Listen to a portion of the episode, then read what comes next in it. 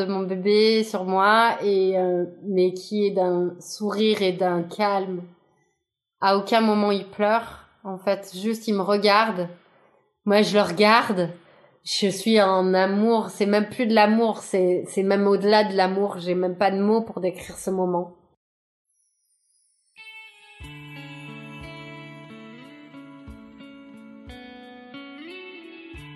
Bienvenue sur le podcast Naissance positive et éclairée. Je suis Laura Lewis, éducatrice à la naissance. Je vous accompagne dans ce beau voyage qu'est la maternité en vous aidant à bien vivre votre accouchement. Après plusieurs années en tant qu'ingénieur ayant obtenu mon doctorat, je décide de faire un tournant à 360 et je me reconvertis dans le monde merveilleux de la maternité. Et parce que tout le monde devrait pouvoir vivre un accouchement transformateur qui vous redonne confiance en vous, je vous partage à travers ce podcast de l'information et l'inspiration pour que vous aussi, vous puissiez bien vivre la naissance de votre enfant et démarrer votre postpartum de manière sereine. Restez informés et partez à l'écoute de récits d'accouchement positifs, car si c'est possible pour elle, ça peut l'être pour vous aussi. Je vous souhaite une belle écoute.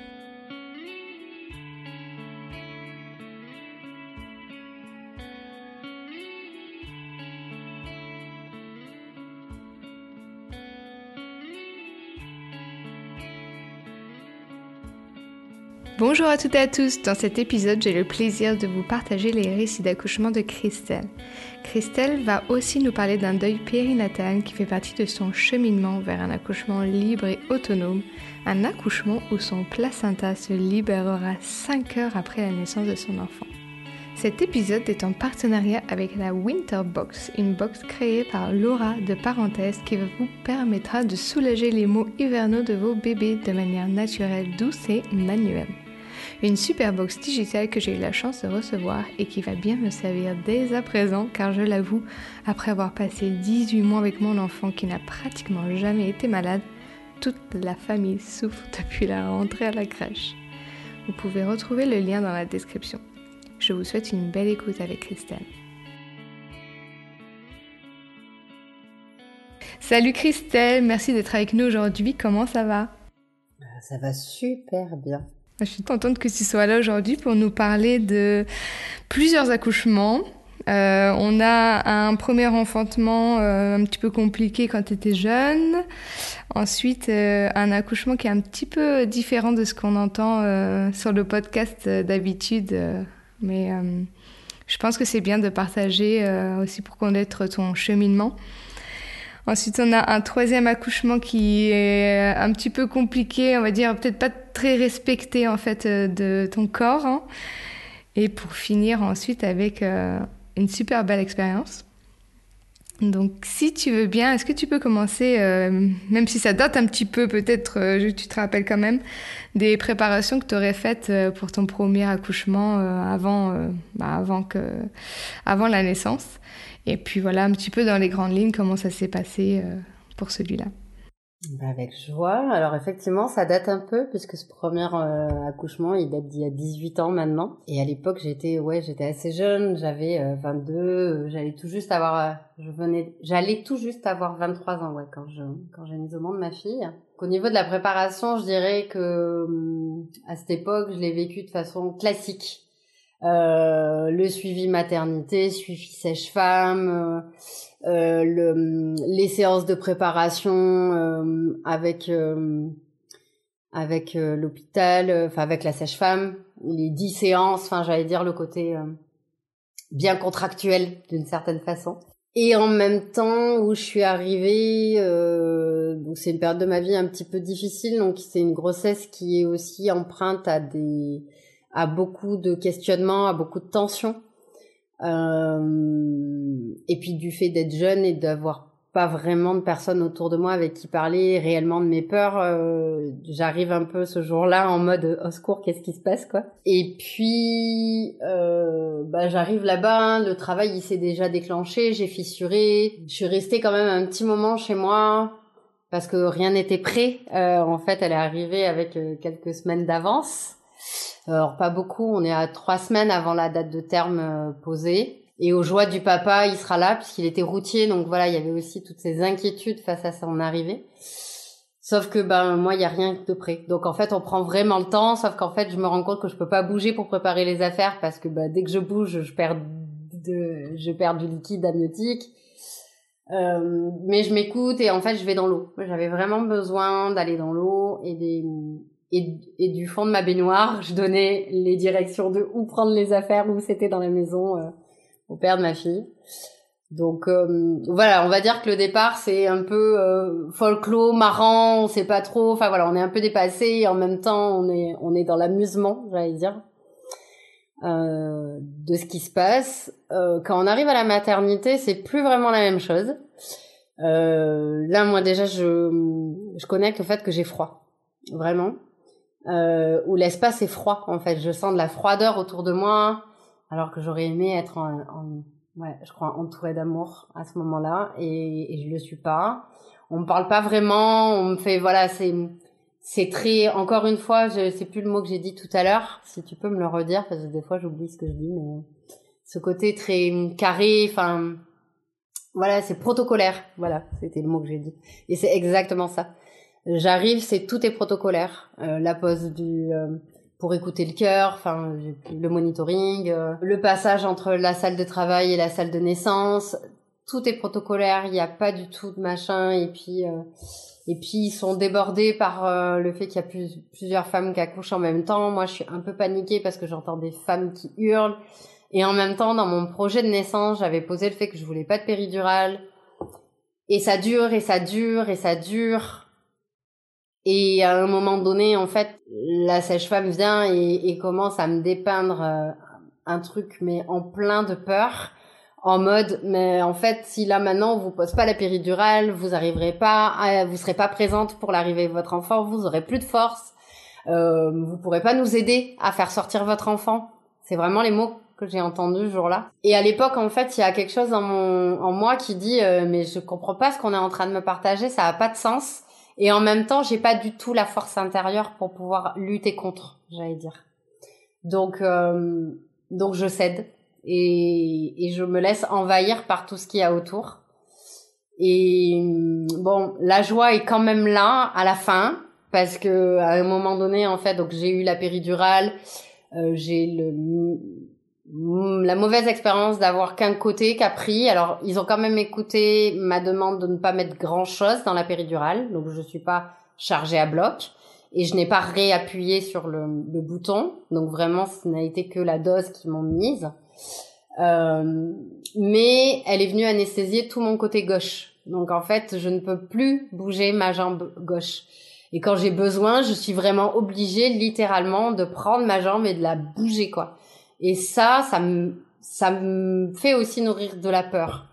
Beaucoup. En tout cas, ça, voilà, moi, ça m'a fait traverser ce, ok, vous m'avez dit que ça allait me permettre d'être en forme, mais en fait, là, je suis diminuée encore plus que ce que j'étais tout à l'heure, en fait. Donc, euh, il y a tout ça qui danse. Et, puis, à un moment donné, la sage-femme dit, bon, ben, d'accord, euh, c'est bon, c'est dans pour pas longtemps et tout. Euh, et, et elle me dit, bon, mais je reviens, je vais voir la femme d'à côté et je reviens. Et en fait, il y a le claquement de porte qui n'a pas fini de battre, que je regarde le père de ma fille et je lui dis va la chercher. Il dit bah non, pourquoi?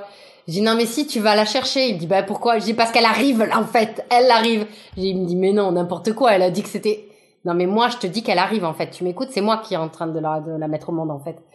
Et il me dit mais non, je te toujours, je te crois pas. Et ben je lui dis regarde.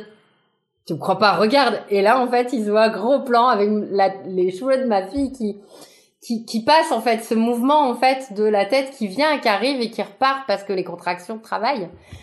Et là en fait je le vois livide. Et je dis bon tu vas la chercher maintenant en fait parce que là euh, là moi je sais pas quoi faire en fait là.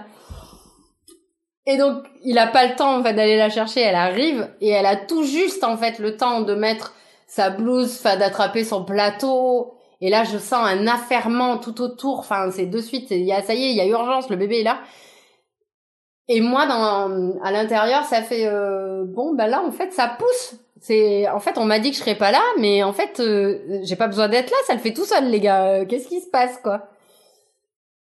Et là, à un moment donné, la Sacha me dit arrêtez de pousser. Et mais t'es, t'es blague. J'ai dit mais c'est pas moi qui pousse, c'est mon corps tout seul. Et en fait, après coup, j'apprends qu'en fait, elle avait le cordon autour du cou et qu'elle m'a demandé d'arrêter de pousser pour pouvoir bloquer la petite, pour pouvoir sortir le, cordon autour du cou. Et donc la petite arrive. Et là, après, en fait, je suis incapable de me souvenir de ce qui s'est passé sur la fin de l'enfantement. C'est-à-dire que je suis même incapable de me souvenir de comment mon placenta est venu. Je ne sais plus. Ma seule obsession, c'était on est en train de m'enlever ma fille. Le fait qu'il la prenne, là, qu'il coupe le cordon, qu'il la prenne, qu'il aille la mettre dans la pièce d'à côté. Alors certes, son père était avec elle, il ne l'a pas lâchée. Mais moi, j'étais vraiment avec ce vide abyssal dans mon enlève mon enfant. Quoi. Et après, dans les heures qu'on suivi, bah, il y a eu plein de mamans qui ont mis des bébés au monde. Donc en fait, on m'a un peu oubliée euh, dans la salle d'après avant d'aller en chambre. Et en fait, j'étais super heureuse parce que j'avais enfin mon bébé que pour moi. Et, et c'est une petite fille qui est arrivée avec beaucoup de fatigue. Euh, et moi aussi. Et du coup, on a dormi pendant plusieurs heures. Et, et l'allaitement après a été très très très très compliqué. Euh, on est resté 15 jours à la maternité parce que ben, c'était, euh, elle est née, elle faisait 2, 2, 2 kg 570, très faible. Euh, et donc du coup, en fait, elle arrivait pas à prendre le sein correctement. Et puis moi, les conseils qu'on me donnait, j'arrivais pas à les comprendre, j'arrivais pas à les appliquer. Enfin bon, bref, c'était le bazar. Et donc, euh, bah, au bout de 15 jours, on a dit, bah, en fait, euh, vous nous saoulez là maintenant. En fait, euh, nous, on veut partir, on veut rentrer chez nous. Donc, on a signé une décharge à l'hôpital avec obligation d'être suivi par la PMI obligation de revenir régulièrement en néonate pour qu'elle soit pesée, pour s'assurer en fait qu'elle prenait du poids. Parce qu'au bout de 15 jours, elle avait à peine repris le poids de naissance et pour eux, c'était au secours drame intersidéral. Donc vraiment, c'est en première euh, première arrivée pour moi, c'était euh, je me suis fait déposséder de, de, de, tout ce qui était possible et, et on m'a bien engrammé la croyance que j'étais incapable d'être mère. En tout cas, c'est vraiment comme ça que je l'ai vécu. Et ça a poursuivi longtemps après. Et effectivement, après, tu parlais de d'un deuxième accouchement et qui, qui, qui est pas ce qui est habituellement entendu ici. Et, euh, et je te remercie euh, vraiment, euh, et je tiens à le poser ici, que tu m'offres cet espace aussi pour le, le partager parce que clairement, euh, bah, comme tu disais dans l'intro, ça fait partie aussi de ce qui m'a amené à ce que j'ai vécu dans le tout dernier. C'est que bah, très rapidement, euh, bah, mal informé, encore une fois, euh, moi j'ai la croyance qu'en allaitant, en fait, euh, bah, il n'y a pas de problème, je vais dire, au niveau de la contraception. Et je suis pas forcément mise au courant de quoi que ce soit. Enfin voilà, c'est pas forcément posé. Et en fait, euh, ben, mon cycle se remet en route très vite et du coup, bah, je fais un retour de couche. Sauf que, ben, à la deuxième échographie, ils se sont rendus compte qu'il y avait un problème au niveau du cœur euh, de cet enfant. Donc, c'était une petite fille. En l'espace de 15 jours, je suis passée à j'attends mon enfant à je vais mettre au monde mon enfant mort. Quoi qu'il arrive.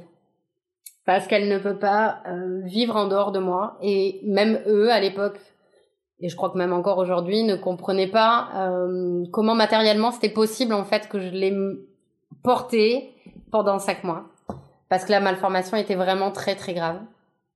Donc c'est ce qu'on appelle une hypoplasie du cœur gauche, et il y a des stades comme dans tout, euh, j'allais dire euh, maladie, et sauf que bah, pour elle il y avait vraiment aucune intervention possible.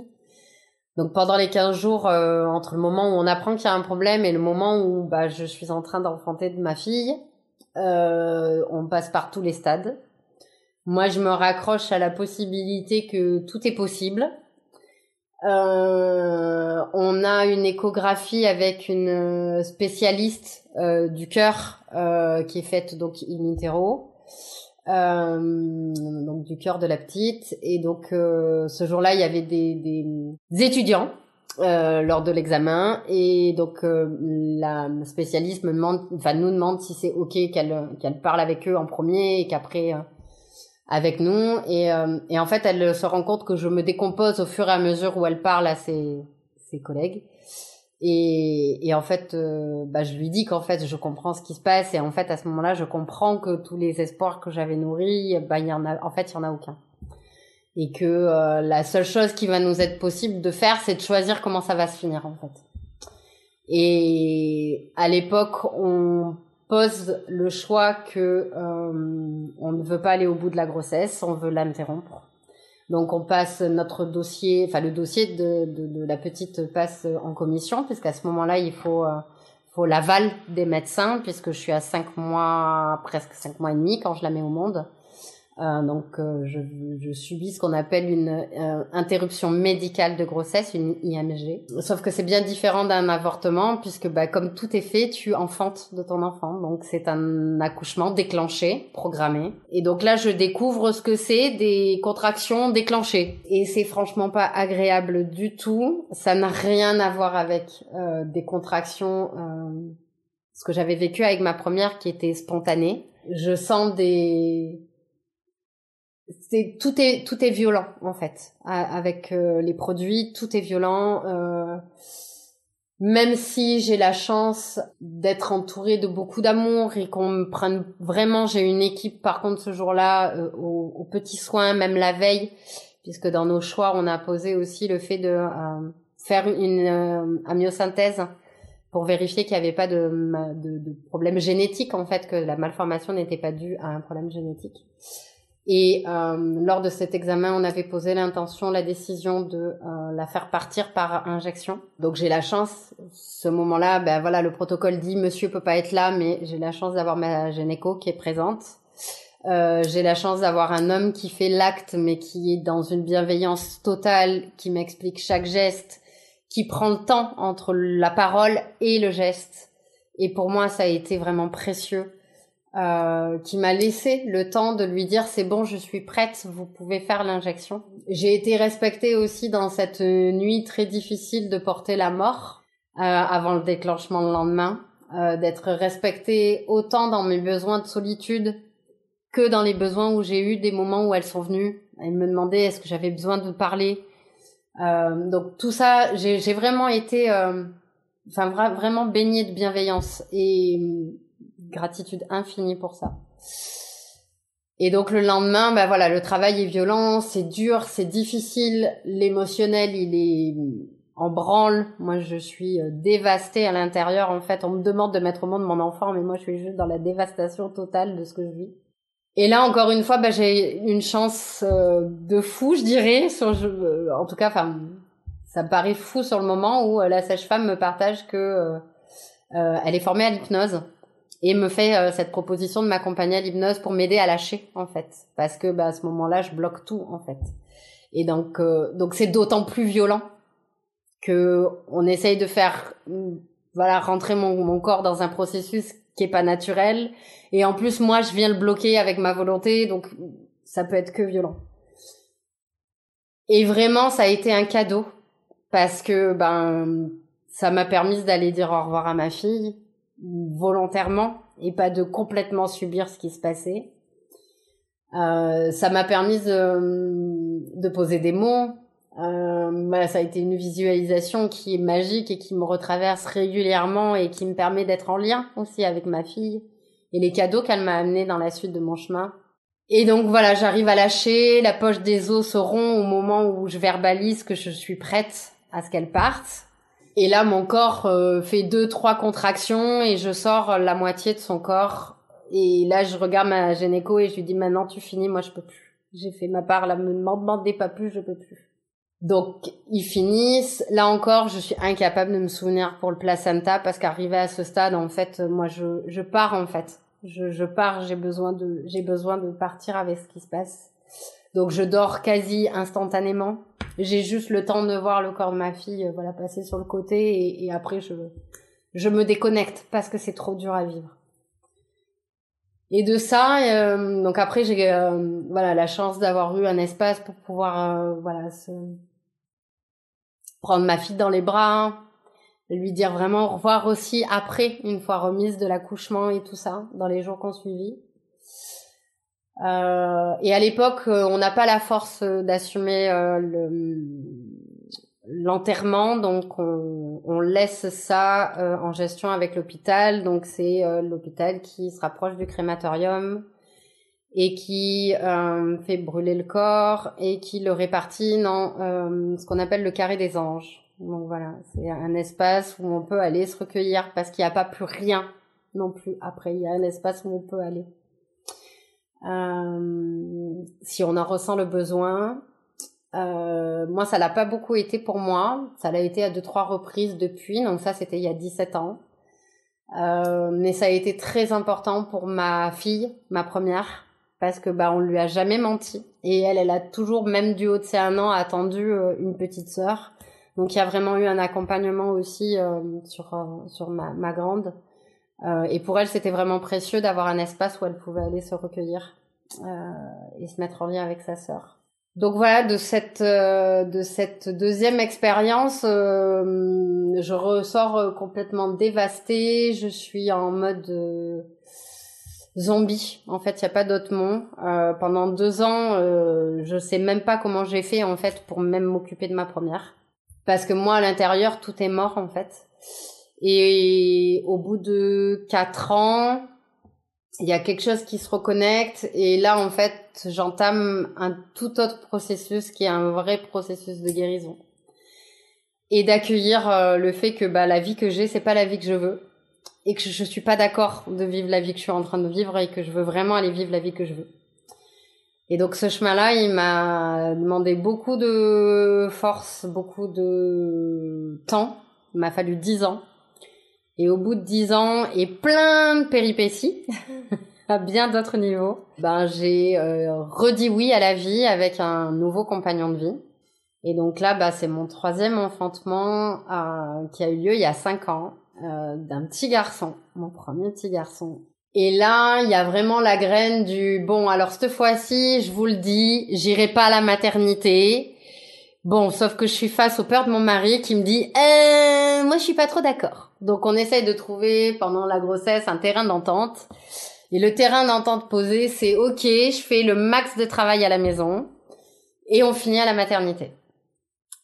On est dans un petit, une petite maternité, il n'y a pas beaucoup de naissances, il y a... Euh, alors, c'est un peu particulier aussi dans le chemin parce que j'apprends que j'ai un HPV, donc euh, il y a le médecin qui veut me coniser alors que je viens d'apprendre que je suis enceinte, donc au final il n'y a pas de conisation, donc il y a quand même un, truc aussi en fond, et, donc tout ça pour dire que cette fois-ci je me laisserai pas faire, donc je me suis pas laissé faire.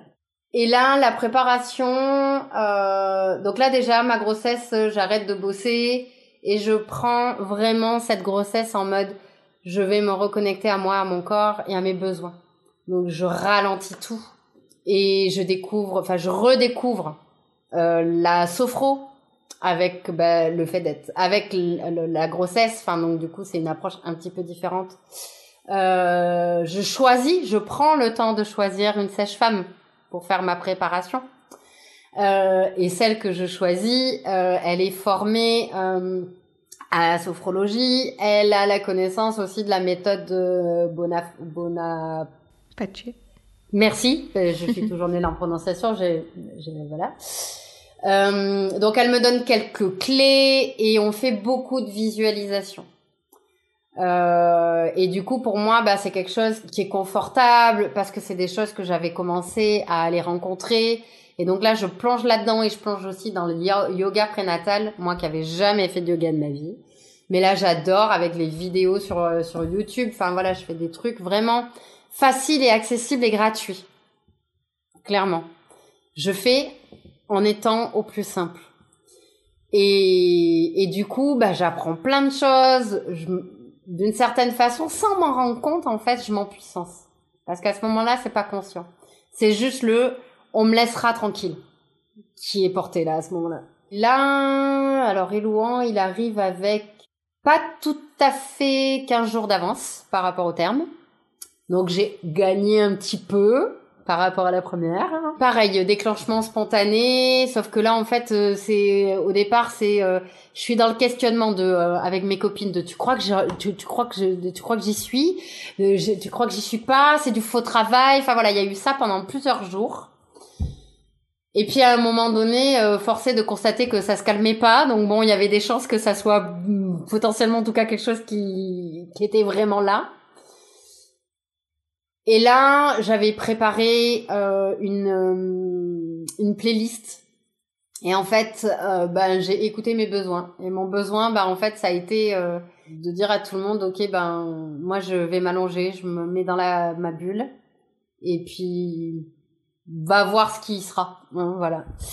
Et en fait, ben j'ai tellement bien été loin dans ma bulle. Euh, la sage-femme aussi m'avait passé de l'homéopathie. Que je me souviens qu'à un moment donné, j'avais très très très très mal dans les reins euh, parce que j'ai cette particularité d'avoir des, des, contractions dans les reins, euh, chose que je connaissais aussi de par mes, mes règles, mes douleurs de règles.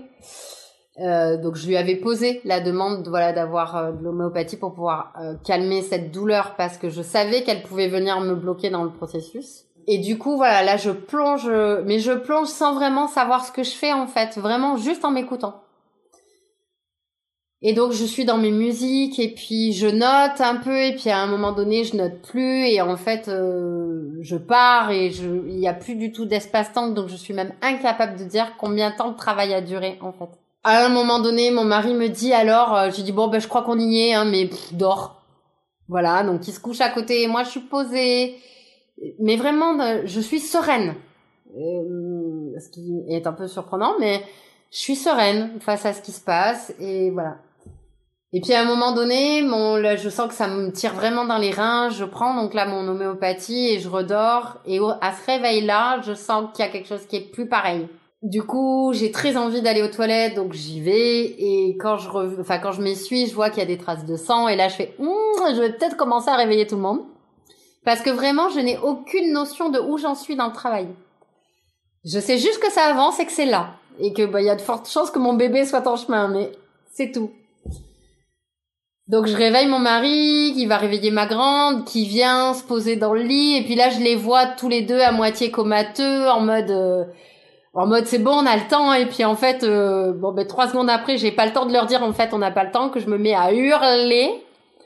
Juste, j'ai le temps d'attraper des serviettes et de mettre les serviettes en réflexe sous mon, sous mon, euh, sous mon ventre et, et, et, et sous, sous ma, ma ma vulve parce qu'en fait bah j'ai la poche des os qui rompt et là je réalise où j'en suis et là je me fais ah bah en fait il est là au secours mais en fait j'ai pas préparé ça moi. Je suis pas prête sauf que ça je le conscientise pas. C'est ce qui se passe en moi. Mais en fait à ce moment-là moi ce que je dis c'est j'ai promis de le, de le mettre de le sortir. C'est les mots qui me traversent exactement c'est ça.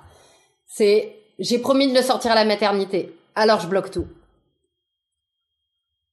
et là, euh, ben, je réalise que j'ai un escalier, deux escaliers à descendre. Je pleure ma mère parce qu'en fait, il est dans le bassin. Et là, je réalise vraiment où j'en suis dans le dans l'enfantement. Et là, je me dis mais comment je vais faire? Arrivé au pied de la voiture, euh, là, je regarde mon mari puis je lui dis mais désespéré le, mais je peux pas m'asseoir en fait. Je suis incapable de m'asseoir. Comment on fait? Et mon mari qui est dépassé par ce qui se passe, qui n'a aucun aucun, aucune proposition. Et donc là, je me recentre, puis je dis, ok, va chercher des, va chercher des, des coussins, et puis charge la voiture, la, la, la, plage arrière, là, de voiture, euh, de la voiture de coussins, et puis en fait, je suis montée comme ça, avec les coussins en appui euh, contre mon corps. Donc moi, euh, mise en avant, et mon popotin en arrière, prête à, prête à enfanter, en fait. Et je reste dans cette position et je bloque. Et donc on a 20 minutes de route. Euh, donc c'est easy. Bon, sauf que là, euh, ça me paraît une éternité. La copine qui doit récupérer ma fille au passage met une plombe, ne répond pas. Enfin voilà. Bon, en même temps, là, je crois que de mémoire, je crois qu'il est 3 heures du mat. Donc à sa décharge, elle pionçait, hein. Euh, mais moi là, je, je, je, suis dans la colère de mais pourquoi t'as pas ton téléphone et pourquoi tu me réponds pas et, et mais là, euh, mais là en fait, je peux plus tenir. Enfin, c'est ça devient trop dur parce que bah, encore une fois, je me rends compte que mon corps il fait tout seul en fait, vraiment. Et donc là, on arrive enfin à la maternité. Euh, bon, la petite blague, c'est que les gars aux urgences euh, réalisent pas que mon mari est sérieux quand il leur dit ma femme est en train d'accoucher. Donc il y a un espace-temps où, ben euh, voilà, moi j'attends dans la voiture, hein. euh, mais j'attends en mode comment je vais sortir quand même, parce que je, je, franchement je vois pas comment sortir en fait. Les gens qui arrivent savent pas plus que moi comment me sortir de la voiture. Quand la sage-femme arrive, c'est juste encore pire. Donc là, il y a une espèce de quart d'heure de de brouhaha euh, complet. Je sais plus comment on arrive à me sortir de la voiture je me retrouve euh, bah, toujours dans cette position euh, sur le brancard pour aller en salle de naissance. Et là, je suis dépitée d'entendre la sage-femme me dire Tournez-vous, je voudrais vous ausculter. Donc vous voyez pas là ma tête, mais Laura la voit et mais je vous jure c'est mais mais qu'est-ce que tu me dis en fait ça va faire sérieusement là j'en suis à 45 minutes où je bolloque mon bébé. Je veux juste le laisser sortir en fait. Fous-moi la paix. Sauf que je suis pas entendue. À aucun moment je suis entendue. J'ai beau essayer de le dire calmement, gentiment, un peu plus en mode euh, qui va bouffer. ça passe pas, ça n'est toujours pas entendu.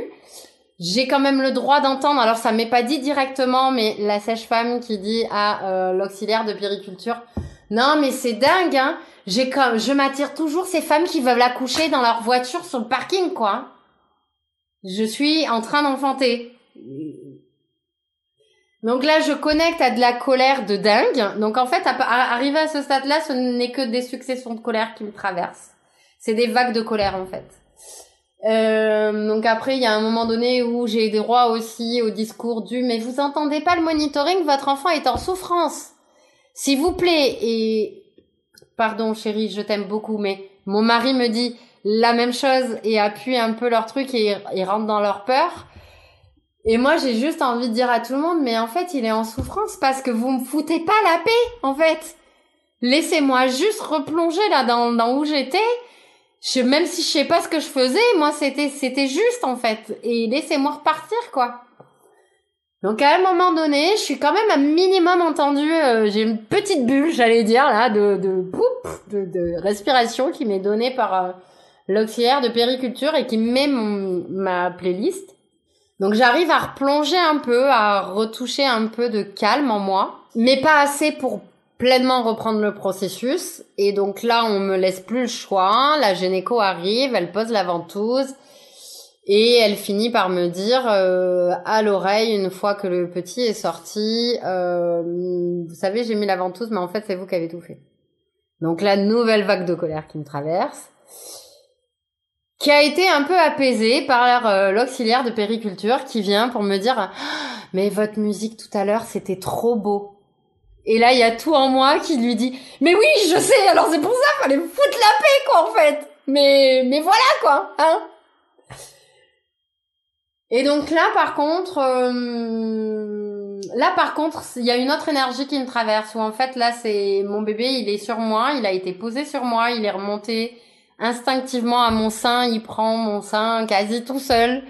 Et là, on a cette bulle magique d'être avec notre bébé, de découvrir notre bébé. Et voilà, je, enfin là, je replonge dans le souvenir en même temps que je vous le partage, mais je me revois, euh, voilà, plein de, plein de larmes de joie qui soient là et qu'on y soit arrivé et que, et d'une connexion très forte avec mon mari, d'accueillir notre fils et c'est calme et c'est là il y a un espace euh, comment dire c'est un temps hors du temps qui qui dure pas longtemps mais il a il a été existant.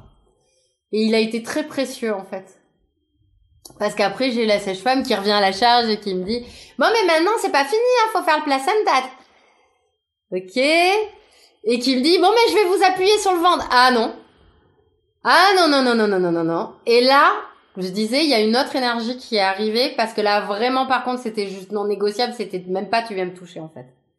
Et là, je crois que j'aurais été, si elle avait été plus loin, j'aurais été en capacité d'être violente envers elle, physiquement. Parce que vraiment, c'était non, en fait. Et donc là, euh, elle comprend que, en fait, c'est plus vraiment la même femme qu'elle a en face et qu'elle va pas pouvoir faire comme la première partie. Donc elle me laisse un peu tranquille et au final euh, j'arrive à avoir deux heures avant que euh, on vienne euh, avec l'anesthésiste. Et donc au moment en fait où je comprends que j'ai besoin de plus de temps mais qu'on ne m'en laisserait pas dans la structure où je suis, euh, bah, je lui dis bah là en fait maintenant vous allez chercher le l'anesthésiste, il va poser le rachis et tout. Euh. et donc en fait là je sens aussi en elle un changement de position de ah mais en fait elle sait de quoi elle parle la dame.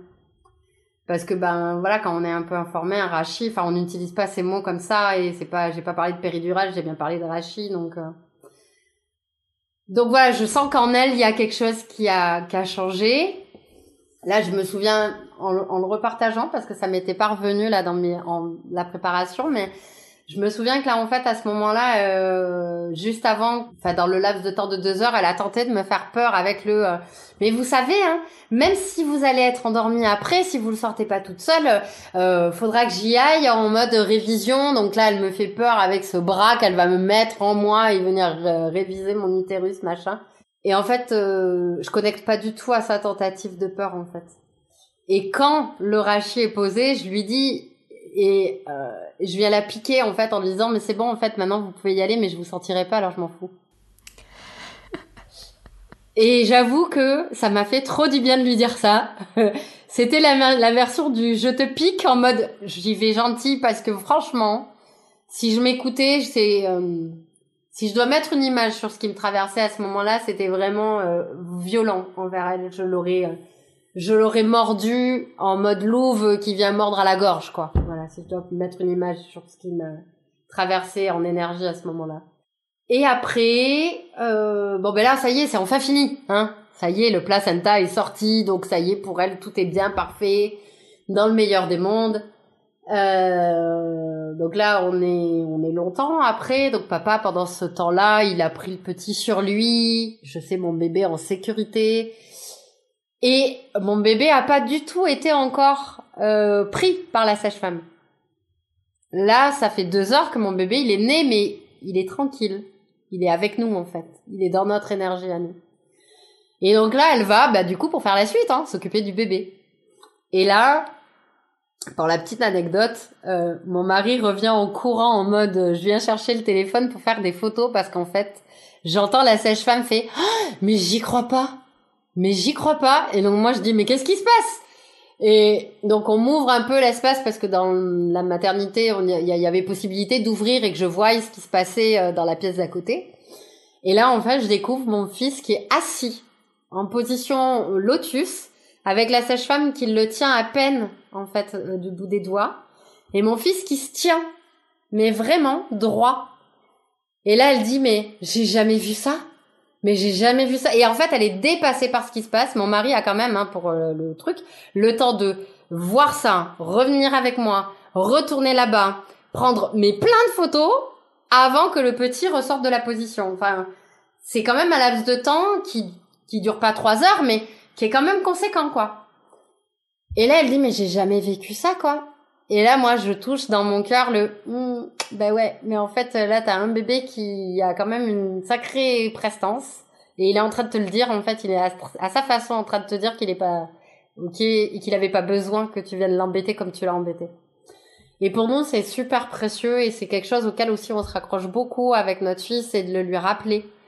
Parce que, bah voilà, on vit des défis avec lui aujourd'hui et bah, d'avoir cette conscience, ça permet aussi d'aider nos enfants malgré les circonstances de la naissance, de venir déprogrammer les choses parce que bah c'est ce qu'il avait à vivre et ce que j'avais à vivre. Mais en même temps, c'est des leçons et c'est hyper puissant pour nous. Et voilà, pour moi, c'était important aussi de mettre ça en lumière. Et puis, euh, et puis, ben voilà, pour moi, c'est mon dernier bébé. M'arriver dans ce stade de ma vie, pour moi, c'est j'ai fini les enfants, j'en veux plus. Euh, maintenant, c'est la place aux autres moments. Hein voilà, je rends, euh, je, je rends cette volonté et moi vraiment, je suis dans ce, dans cette phase de, je vais profiter de cette euh, dernière arrivée. Et puis, euh, bah, mon intention, c'est de mettre au monde mon entreprise. Enfin voilà, je suis vraiment sur plein d'autres choses. Sauf que, bah, il y a bientôt un an, il y aura un an, bah, le 14 avril, bah, j'ai mis au monde un quatrième enfant qui n'était pas du tout prévu au programme, qui s'est complètement invité dans la famille. Donc même une conception qu'on ne comprend pas. Hein. Moi, à l'époque, quand je découvre que je suis enceinte, je reste bloquée euh, pendant 15 jours en mode mais comment t'as fait pour passer? Ce n'est que ça dans mon esprit. Comment t'as fait pour passer. Donc là, je vais discuter avec l'âme de ce bébé et bon, il me fait comprendre que parce qu'il y a vraiment ce questionnement de qu'est-ce qu'on fait? Est-ce qu'on le garde? Est-ce qu'on le garde pas? Moi, c'est une réalité que j'ai déjà vécue à plusieurs reprises dans mon chemin de femme, donc voilà, je suis ok avec ça, mais j'ai besoin d'aller rencontrer l'âme de ce bébé, de lui dire qu'est-ce que bah lui qu'est-ce que lui il aurait envie. Et en fait il me fait comprendre que quoi qu'il arrive en fait je peux prendre cette décision mais qu'en fait il reviendra Et là, en fait, je me pose et puis je fais, ok, bon, alors du haut de mes 42 ans, euh, est-ce que j'ai envie encore de jouer à ça? Et en fait, je j'entends que dans mon cœur, c'est non. En fait, c'est ok. En fait, c'est c'est maintenant. J'entends que ben il y avait une âme qui avait avec laquelle j'avais signé, mais que j'avais pas du tout conscience. Et j'embrasse le cadeau. Mais vraiment, vraiment, l'arrivée de Raphaël, c'est ça. C'est j'embrasse le cadeau. Donc voilà, déjà il y a eu tous les premiers mois de bah, prendre en considération que j'allais de nouveau être maman. Et, au final, ça n'a pas été simple. Euh, mais voilà, ça s'est fait. Donc après, il y avait la question de comment je le mets au monde. Bon, très vite, c'était euh, la maternité, vous oubliez tous. C'est même pas la peine de m'en parler. Je le fais à la maison. Voilà, ça là, c'était sûr. Et même à mon mari, en fait, je lui ai pas laissé le choix en fait. Et bon, je lui ai dit quand même, par acquis de conscience, euh, comment c'est pour toi euh, l'info? Il me dit, bah c'est pas confortable du tout quand même. Hein. J'avoue que moi là, euh, ça me fait peur, donc j'aimerais bien qu'il y ait quelqu'un et tout. Donc on se met en mode, ok, bah on va chercher quelqu'un. Donc on, moi je vis en Gironde, donc en Gironde on a la chance visiblement d'être quand même pas mal couverte, pas, pas le même de sage-femme qui pratique l'enfantement à domicile. Sauf que euh, bah, j'ai que des noms. Alors soit parce que euh, c'est trop loin, soit parce que euh, euh, celle avec qui j'aurais adoré enfanter, qui était la plus proche de moi, enfin j'allais dire si on devait parler par secteur, c'était celle qui m'était destinée, sauf qu'elle était en congé parental donc non, voilà. Euh, et toutes celles avec qui en fait on s'est voilà rapproché, ça a été non. Et à un moment donné, on a eu un oui mais.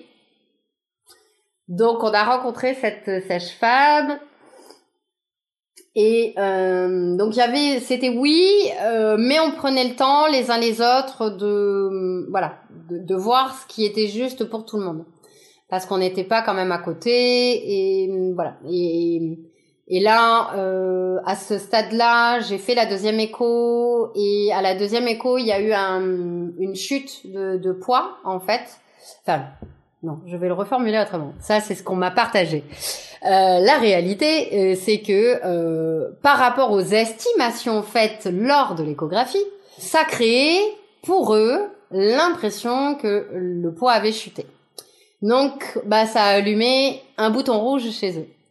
Mais moi, en moi, ça me disait que tout était ok. Et que euh, et qu'en fait mon bébé était pas en danger. Et ça vraiment, en fait, c'est vraiment ce que j'ai écouté tout le long de cette grossesse. En fait, c'est ce qui se passait en moi et avec mon fils. Là, quand même, enfin voilà, on fait comprendre que c'est pas normal. Euh, on commence à essayer de me faire peur. Bon, la gynéco euh, avec qui euh, je fais suivre la, grossesse par une gynéco au départ euh, en libéral. Parce que bah, là encore aussi j'ai ce bah, le fameux papillomavirus là dont je parlais pour Elouan qui revient au devant et qui se remet en mode en mode agressivité j'allais dire euh, agressivité dans le sens où euh, bah, quand il y a un papillomavirus, alors moi je suis porteuse d'une souche oncogène, euh, donc qui a risque de partir en, en cancer euh, plus facilement que d'autres souches. Et, euh, et donc j'ai ce besoin quand même de surveiller ce qui se passe au niveau de mon col de l'utérus. Et, et j'ai donc ma gynéco elle me fait me, me dit ok bon ben tu vas aller à tel endroit pour faire surveiller. Euh, donc je replace aussi dans le contexte hein, on est à l'après euh, l'après Covid. Donc euh, si t'es pas vacciné t'as pas le droit aux soins. Mais si t'es enceinte t'as le droit de passer. Bon bref. Donc moi bah je suis pas vaccinée. Je passe quand même. Donc je vais me faire suivre dans un service spécifique euh, qui gère les cancers féminins euh, et, et là, j'ai la chance d'avoir des femmes qui sont très ouvertes et avec qui je peux vraiment parler comme je suis. Et donc en fait, bah, je leur partage que je travaille en conscience avec mon corps et que ce qui se passe dans mon corps, bah c'est pas étranger à ce qui passe dans mon esprit et que tout est lié en fait.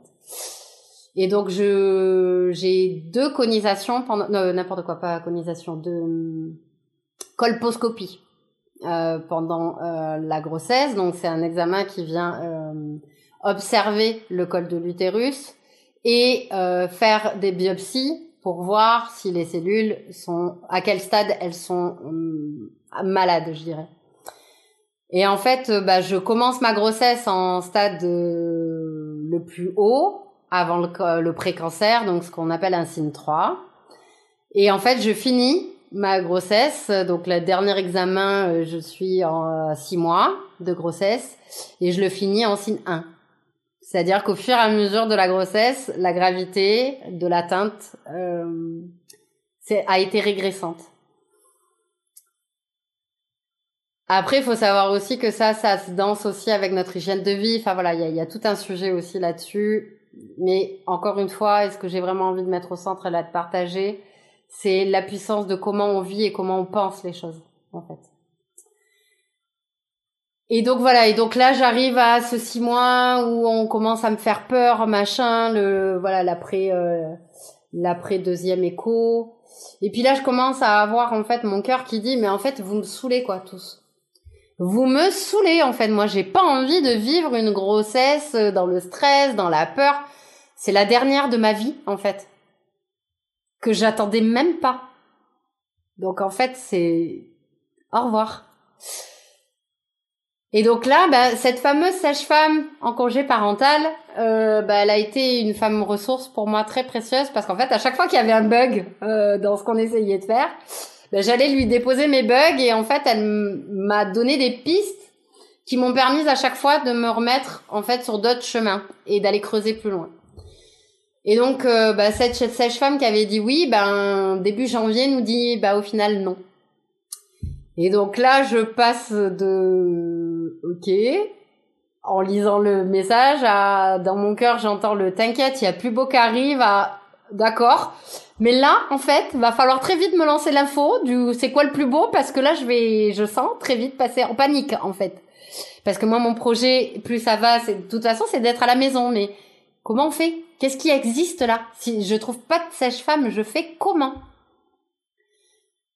Et là où c'est magique quand même, c'est que bah, dans la journée, j'ai découvert un groupe Facebook euh, qui s'appelle je sais plus quoi, mais on partagera euh, le, lien, l'info. Euh, mais c'est le nom, en fait, ça se tourne autour de l'ANA, l'accouchement non assisté. Et là, pour moi, c'est une révélation. Déjà, je découvre, mais vraiment, je découvre que c'est légal en France d'accoucher chez soi, toute seule. Et là, je fais, ok, et ben maintenant, vous allez tous vous pendre parce que c'est ce qui va se passer en fait. Et donc là, je suis face à ma certitude que c'est ce qui va se finir. En tout cas, que c'est vraiment ce que j'intentionne et ce que je pose. Et en même temps, le bon, maintenant je dis ça comment à mon mari, euh, parce que lui, il a des peurs et qu'on est quand même à plus de six mois là maintenant. Hein. On est, ouais, on est à six, oui, six, six mois et demi quoi. Et euh, moi, dans ma connaissance, euh, il y avait une. Euh, tu parlais de, de, de, dans notre préparation des, des, des, des préparations à l'enfantement justement, comment je m'étais préparée. Et en fait, il y a une, euh, il y a tout un univers que bah, j'ai connecté et, et ça fait un moment que je tournais autour avec cette grossesse, mais j'étais pas vraiment allée dedans. Et en fait, bah là, j'ai plongé dedans en fait. Et donc là, j'ai euh, acheté euh, compulsivement des livres, j'ai écouté des podcasts, j'ai euh, regardé des vidéos et j'ai dit bon ben cette fois-ci, je vais suivre la, la, formation qui existe et qui me fait de l'œil depuis le départ en fait de cette de cette grossesse. Bah c'est la, la proposition de Karine Las, Lasval, Lasva, je veux pas écorcher son nom, Quantique Mama, avec bah, son trio de formation. Euh, donc il y a la préparation virtuelle à la naissance, il y a la préparation pour un post-natal optimal. Et il y a le transcender la douleur. Bon, pour l'histoire, la dernière, j'ai pas eu le temps de la faire. Mais euh, transcender la douleur, ben, c'est rattaché justement, c'est euh, la transmission qu'elle a co-créée avec euh, avec la méthode Bonaface dont on parlait tout à l'heure. Euh, et du coup, euh, et du coup, en fait, bah, ça me permet d'avoir un espace où, grâce à ces vidéos, à ce que propose Karine, bah, on a un espace où tous les soirs, en tout cas nous c'est comme ça qu'on a dansé, tous les soirs on se prenait une heure avec mon mari et, on regardait les vidéos. Bon, il y en a qui ont été plus confrontantes que d'autres pour lui à vivre. Là, on a adoré voir notre grande de 5 ans euh, venir se glisser en mode mais moi je veux voir, je veux voir comment ça va se passer et puis qui au final me posait des questions hyper naturelles sur des vidéos où on voit la femme enfanter le bébé le placenta alors que mon mari était en mode dégueu euh, à côté en mode oh mais non mais c'est dégoûtant je vais pas y arriver et mon fils qui voyait juste la beauté de la nature quoi et en même temps, bah, ça a permis d'avoir aussi un espace où j'avais jamais partagé la réalité réellement avec euh, bah, Elouan de, bah, de cette euh, sœur qui a jamais été là, cette demi-sœur qui a jamais été là. Donc on a pu aussi parler de la mort. On a pu aussi aller rencontrer plein de choses dans notre histoire et du coup avoir un espace où ça a été toute la famille qui est venue préparer l'enfantement. C'était plus que moi arrivé à ce stade-là.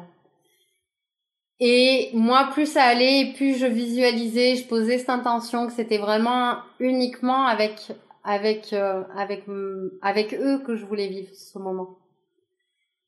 Mais que le départ c'était que moi. Il y avait vraiment ça quand même. Je voulais vraiment pas en fait qu'il y ait euh, de personnes avec moi pendant tout le, voyage en fait. Je les voulais dans présence juste pour l'arrivée. Et, et puis ben c'est ce qu'on a vécu. Et il y a un matin, donc là on est à 7 mois, non, 8 mois pile, puisqu'il est né à 37 semaines pile. Donc si j'avais écouté le langage médical, à quelques heures près, il est considéré préma. C'est bien, mais des heures, ça change pas grand-chose en fait. C'est qu'une impression. Donc quand même, pour répondre euh, avant que je rentre dans l'enfantement vraiment, euh, il y a quand même quelque chose aussi d'important à déposer là, c'est que pour répondre quand même aux besoins de mon mari et de nourrir ses peurs, euh, enfin de nourrir le nettoyage de ses peurs, moi je me suis entourée de, de, de, de plein de femmes qui sont arrivées à ce moment-là dans ma vie. Les trois quarts étaient doulas. Donc c'était cool. J'ai eu plein plein de ressources en fait. Euh, parce que ben, malheureusement j'avais pas euh, la possibilité financière de faire appel à une euh, doula parce que c'était vraiment ça en fait que je voulais moi. Euh, c'était avoir la possibilité d'avoir une femme ressource à qui parler quand j'avais peur, mais pas forcément de venir être présente lors de l'enfantement en fait.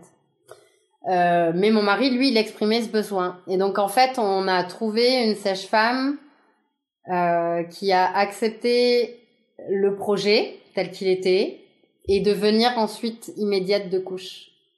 À partir du moment où je validais certaines demandes, à savoir de malgré tout m'inscrire en maternité en cas de besoin. Euh, comme ça, ils avaient et en fait sa demande a été de vraiment verbaliser que en cas de besoin, ils avaient toutes les informations nécessaires dans le dossier. Et que c'était pas pour autre chose qu'elle me faisait cette demande-là. Donc pour moi, du coup, avec ça, c'était ok d'aller faire ça.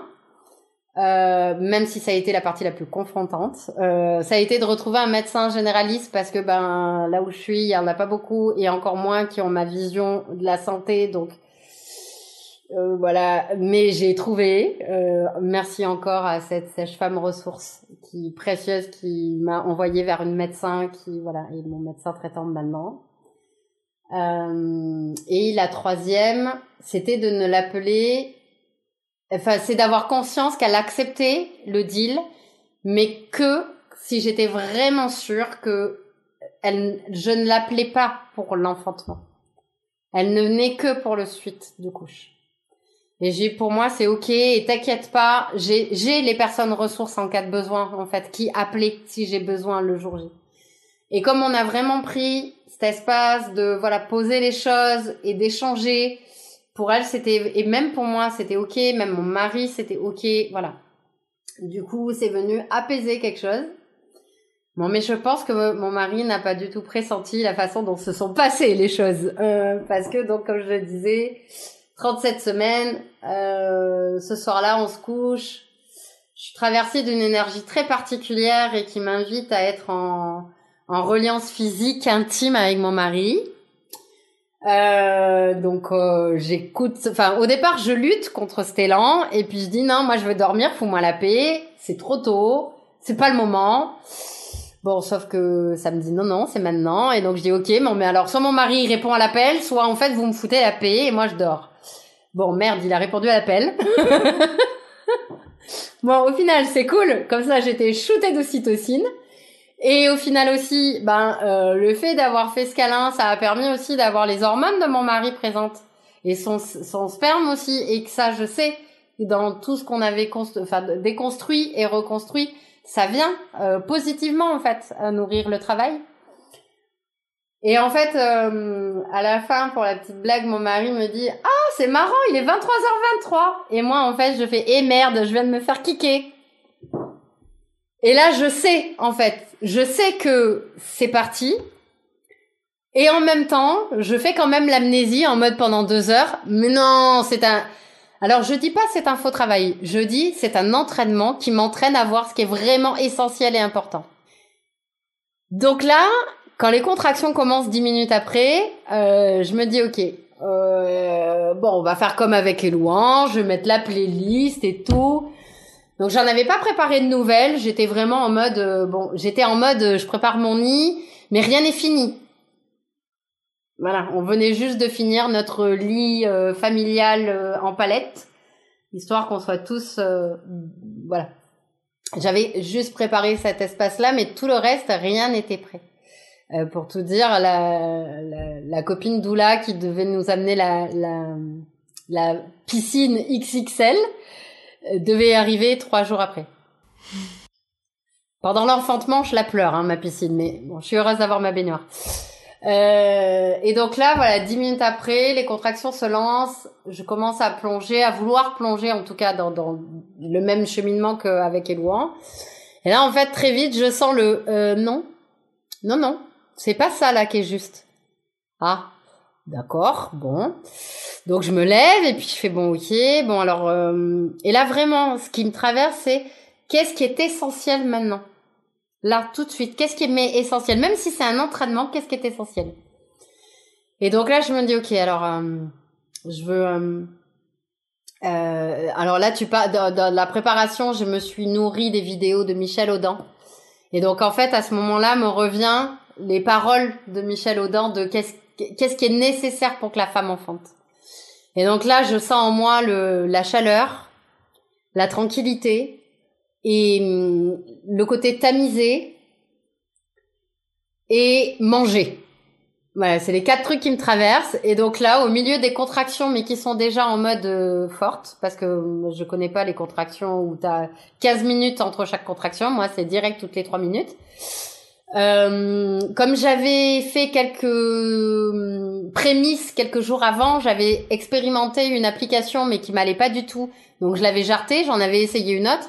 Et donc j'ai dit bon bah alors on part. Bah, j'étais vraiment encore à, ce moment-là hein, dans cet esprit de bah j'essaye, voilà, je pars en en essai quoi. Et, et donc là en fait je commence à checker les contractions, donc j'appuie en fait quand ça commence, je rappuie quand ça s'arrête. Et cette application elle demande l'intensité. Donc voilà, c'est un bon repère et ça m'aide à rentrer tranquillement dans le truc. Mon fils, euh, donc à un moment donné, donc je prépare donc là l'ordinateur, euh, le chargeur. Euh, pour le côté tamisé, alors là j'arrive, je, je, suis dans la salle de bain, j'ai lancé le, le, le chauffage, j'ai été chercher le ballon, tout ça sans réveiller personne dans la chambre, parce que là ma hantise c'est que le petit, enfin le petit, le grand se réveille. Euh, et il le fait au moment où je suis en bas, dans la cuisine, en train de prendre mes graines, histoire de me dire si j'ai faim, j'ai tout à dispo, j'ai plus à sortir de mon espace en fait.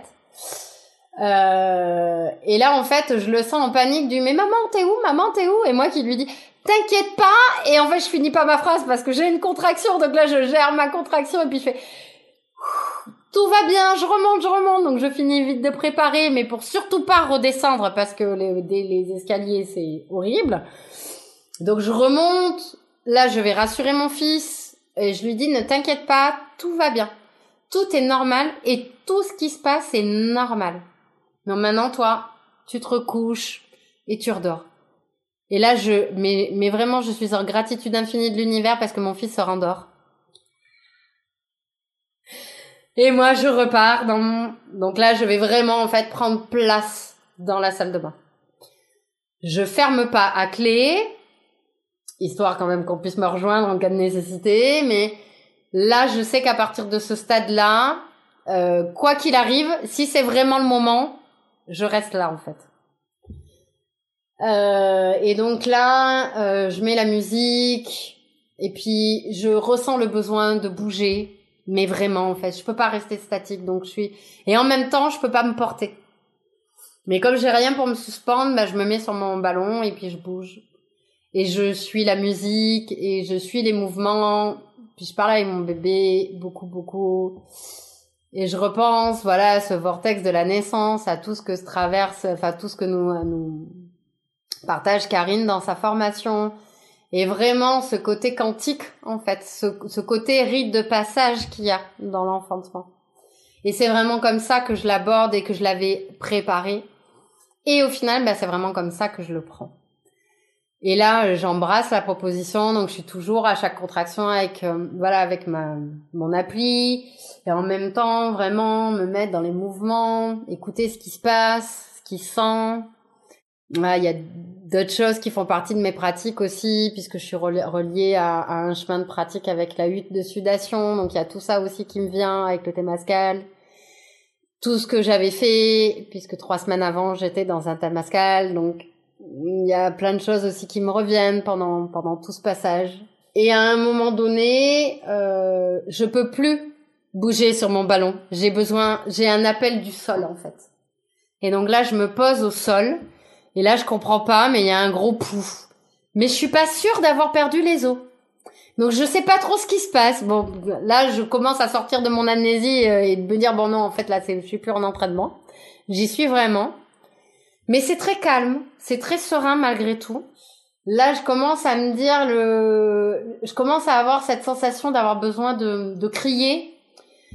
Et en même temps, j'ai pas envie de hurler, j'ai envie, ça, c'est, c'est des sons plutôt graves qui viennent de, qui viennent des tripes en fait. C'est plutôt des des je sais pas trop comment dire en en, en, mots mais des, des, des gargarismes des choses là qui sont gutturaux. Voilà c'est ça le, bon mot.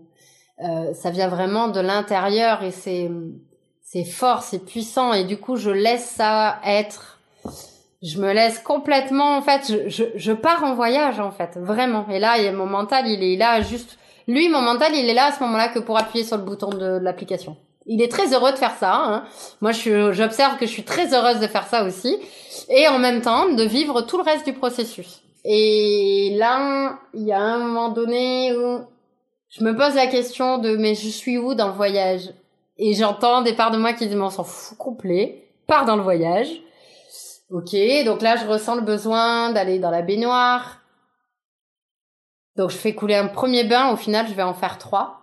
Donc dans le premier bain, je me pose et là je découvre le bonheur d'avoir une pause de plus de six minutes entre les contractions. Et c'est ça que me permet de toucher l'application en fait, c'est de mettre un peu de temporalité, pas pour voir où j'en suis, mais pour m'entendre et sentir que je suis pas obligée de subir ce qui se passe. Il y a des, il y a des temps de pause qui sont là en fait. Je ne les rêve pas. Et du coup, ça c'est hyper précieux parce qu'en fait, bah, je m'endors. Ça doit durer trois secondes l'endormissement, mais moi j'ai l'impression de dormir des heures et ça me fait un bien fou. Et du coup, je suis vraiment dans cette. Euh, c'est vraiment une danse en fait entre mon corps, mes contractions. Euh, et c'est même plus des contractions, c'est juste, c'est juste en fait, euh, je sens mon utérus là qui bat en fait. Si je, si je dois mettre moi en mots comment je l'ai vécu, c'est ça C'est je change juste mon utérus qui bat pour pouvoir permettre que mon bébé va sortir. Et, et du coup, euh, ben, je disais tout à l'heure, j'ai pas eu besoin de transcender la douleur parce qu'en fait, je l'ai vécu naturellement. À un moment donné, je sens aussi que je sens plus trop mon bébé et je sens des mois, des parts de moi que ça inquiète un peu. Donc du coup, je dis ok, ben on va aller lui parler. Du coup, je plonge vraiment mais mais dans mon utérus et, et je lui dis ok, t'es où? Je pose mes mains dessus. Je dis comment c'est pour toi? Moi là, j'avoue que je te sens un peu moins, ça me fait un peu peur, même si je sens que mon col s'ouvre. Euh, et du coup, je sens un, des mouvements, mais d'une douceur. Enfin, c'est indescriptible, mais vraiment, je sens une une lenteur dans le mouvement de mon bébé qui me répond vraiment quoi. J'ai aucun doute sur le fait qu'il est en train de répondre à ma demande. Et du coup, ça vient m'apaiser et du coup, c'est ok, on repart, on continue c'est ok pour toi, c'est ok pour moi. Et, et donc là, ça dure encore, ça dure encore. Donc là, il y a le passage où euh, où euh, je suis sévèrement, j'allais dire, dans les dans les dans les sons, dans les dans les mouvements, dans mon eau. Et ces moments où là, je sens que ça appuie partout, où je sens que c'est là il y a besoin que ça s'évacue mais je suis pas capable de sortir de la baignoire. Pourtant le toilette est juste à côté de moi hein, mais c'est pas possible. Donc je dis bah fuck c'est pas grave je m'en fous je suis toute seule. Et ben je vais vider le, la baignoire après mais je laisse tout sortir donc bon pour la petite blague je découvre que ça flotte ça me fait rire. Du coup ça me ramène en fait aussi des espaces comme là je suis vraiment toute seule avec moi et mon bébé. Ça m'amène vraiment des espaces où euh, c'est un temps qui est qu'à nous ça en fait. Et, et de ramener ces petits peps, j'allais dire, de, de, de rigolade, moi, ça m'a donné beaucoup d'énergie, en fait, aussi. Et donc, euh, bah, je trouve moyen, hein, je me débrouille hein, avec ce que j'ai sous la main, je vide, je nettoie, je me nettoie aussi, et du coup, ben, je pose l'intention aussi que, bah, voilà, l'eau que je mets sur moi, ben, m'aide à faire partir les peurs, donc il y a beaucoup de tout ça aussi pendant pendant tout le process en fait. Et là j'arrive à un stade donc il est je sais comme je suis toujours avec mon application parce que je l'ai toujours pas lâché, même si elle est très moins présente, elle est elle fait partie du chemin en fond en fait. Et j'allais dire, je l'ai dit un peu tout à l'heure mais je le repose vraiment parce que ça a donné à manger à mon mental tout le long. Donc mon mental m'a foutu la paix. Et même quand il venait, il n'était pas envahissant en fait. Et je pouvais vraiment aller euh, bah, dans cette part euh, dans cette sagesse et cette connaissance qu'il y avait dans mon cas qu'il y a dans notre corps en fait. Et que euh, j'avais jamais touché. Et que je voulais vraiment là vraiment aller rencontrer sans interférence. Donc là j'arrive au stade où bon ça commence à devenir vraiment difficile c'est c'est long et en même temps à la hauteur de ce que j'ai déjà traversé dans les autres, ça l'est pas vraiment.